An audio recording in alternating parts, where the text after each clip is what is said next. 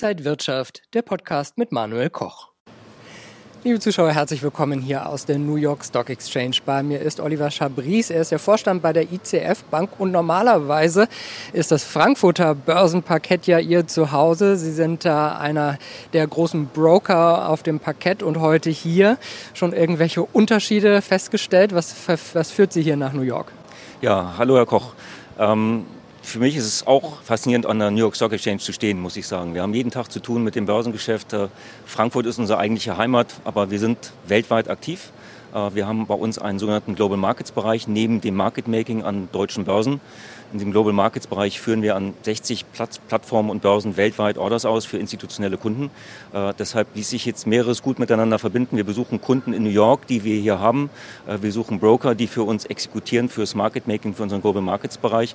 Und wir sind natürlich mit Ihnen hier, mit Ihren Kunden, äh, die, die auf der Retail-Seite unterwegs sind. Und so konnten wir mehr, mehrere Dinge gut miteinander verbinden. Und wird jetzt hier auch nur mit Wasser gekocht oder schon irgendwelche Unterschiede festgestellt? Ja, das ist ein guter Punkt. Äh, beim Reinkommen ähm, habe ich mich so ein bisschen auch mit der Technik beschäftigt, mit dem, was die Broker bei sich so stehen haben. In der Tat, der Spruch, es wird nur mit Wasser gekocht, passt an der Stelle. Äh, wenn ich mir angucke, was die Broker hier unten auf dem Parkett machen, sie nutzen die gleichen Informationssysteme, die wir auch haben. Äh, sie nutzen mehr oder weniger ähnliche oder gleiche Handelssysteme. Äh, sie nutzen auch die typischen Tools, die, äh, die jeder auch verfügbar hat heutzutage, wie, wie Excel-Sheets etc. Also das heißt, auf den Schirmen und in diesen sogenannten Schranken, bei uns heißt es Schranken, läuft die gleiche gleiche Technik. Äh, und äh, was man sagen muss, das Ganze hier ist am Ende das Fenster äh, für den, für den Händler ähm, nach draußen. Das ist ein Marketing-Tool. Das ist ähnlich in Frankfurt. In Deutschland wird auch inzwischen primär auf Computerbörsen gehandelt. Bei uns ist es Quotrix zum Beispiel. Diese Börsen haben heute ein sehr, sehr starkes Wachstum, wohingegen das Frankfurter Börsenpaket eigentlich ein Marketingfenster ist für die Deutsche Börse AG. Ich finde es wichtig, dass es aufrechterhalten bleibt, ähm, aber der Handel findet heute auf Computerbasis statt. Gibt es sonst irgendwelche Unterschiede zwischen der New York Stock Exchange und der Frankfurter Börse? Ähm, naja, die New York Stock Exchange ist einfach ähm, die Börse weltweit. Äh, das ist es. Ähm, und wenn man, wenn man hier steht, weiß man, die ganze Welt schaut auf dieses Parkett. Ähm, und äh, ja, es ist faszinierend. Ähm, große Unterschiede als solche sehe ich nicht. Ja. Wenn man darüber spricht, dass es natürlich auch wichtig ist, äh, sich zu zeigen, hier sind ja auch schon sehr viele Fernsehstudios und Kameras. Das ist doch schon ähnlich mit Frankfurt dann auch. Ja, das ist es. Also tatsächlich, ähm, hier unten ist es zu sehen, das große CNBC-Studio, was wir sonst nur aus dem Fernsehen kennen. Auch äh, die Kollegen sitzen auch hier alle am, am Floor, ähm, weil es am Ende interessant ist, vom Parkett zu berichten die Vibes aufzunehmen, sozusagen zu spüren, was passiert da. Das ist in Frankfurt ähnlich. Wir haben auch in Frankfurt viele Teams, die an der Börse stehen und Bericht erstatten. Ne? Ist für Sie der US-Markt wichtig?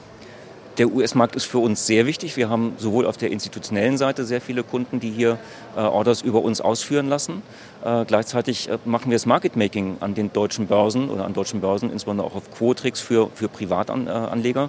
Äh, und für die ist es auch heutzutage einfacher an den deutschen Börsen Orders ausführen zu lassen, weil nach Transaktionskosten bei einer klassischen Retail-Size oder Größenordnung eines Privatkunden rechnet es sich eigentlich nicht, die Order an den New York Stock Exchange zu legen. Das ist auf der institutionellen Seite komplett anders. Äh, auf der Retail-Seite ist es heute meistens günstiger, über solche Plattformen wie Cotrix zu gehen. Ähm, und, und eben nicht direkt an die New York Stock Exchange. Das ist nach Gebühren einfach zu teuer wenn wir die Märkte so in, in diesem Jahr gesehen haben, viele waren ja erst eigentlich relativ pessimistisch. Jetzt sind wir doch ganz gut unterwegs. Äh, glauben Sie, dass sich die Märkte weiter gut halten werden?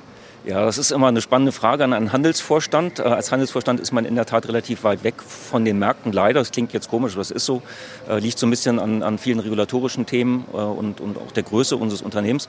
Ähm, eine Prognose finde ich schwierig, ähm, ist auf kurze, mittelfristige Sicht sicherlich sehr stark abhängig von diesem schrecklichen Angriffskrieg, den Russland gegen die Ukraine führt. Ähm, das verbunden mit, mit der Sorge, was Rezession betrifft, was Rohstoffpreise betrifft. Gleichzeitig gibt es Chancen, das ist das Thema Inflation. Inflation könnte möglicherweise schneller fallen, als, äh, als man es heute annimmt. Ähm, das wäre eine Chance. Langfristig gesehen bleibt die Aktie alternativlos. Die Aktie ist einfach das Investment und ich kann jedem Privatanleger nur empfehlen, sich emotionsfrei mit, mit, den, mit den Themen, die man heute alle nachlesen kann. Da gibt es keinen Wissensvorsprung bei den Profis, äh, übers Internet schlau zu machen und dann ein diversifiziertes Portfolio aufzubauen und langfristig zu investieren. Das, das bleibt sicherlich das Mittel der Wahl. Hier in den USA haben ja noch viel mehr Leute auch Aktien, weil sie für ihre Altersvorsorge aktiver sein müssen. Wäre das vielleicht auch schön, wenn in Deutschland vielleicht noch so ein bisschen mehr Finanzwissen und äh, das Auseinandersetzen mit den Finanzen stattfinden würde? Ja, das wäre fantastisch. Äh, darauf warten wir ja alle schon sehr, sehr, sehr lange. Ähm, das ist sicherlich ein Thema auch für die Politik, da einfach mal Grundlagen zu schaffen über was, was das Thema Bildung betrifft, aber auch ich sag mal, sehr viel mehr ähm, Dinge umzusetzen, was die Altersvorsorge betrifft. Ähm, ich habe so ein bisschen, ich, die, ich will die Hoffnung nicht aufgeben, aber wir haben in den letzten 20, 30 Jahren gesehen, dass viel darüber gesprochen wird, aber eigentlich nichts passiert. Jetzt waren Sie heute hier auf dem Parkett, haben viele auch äh, gesprochen.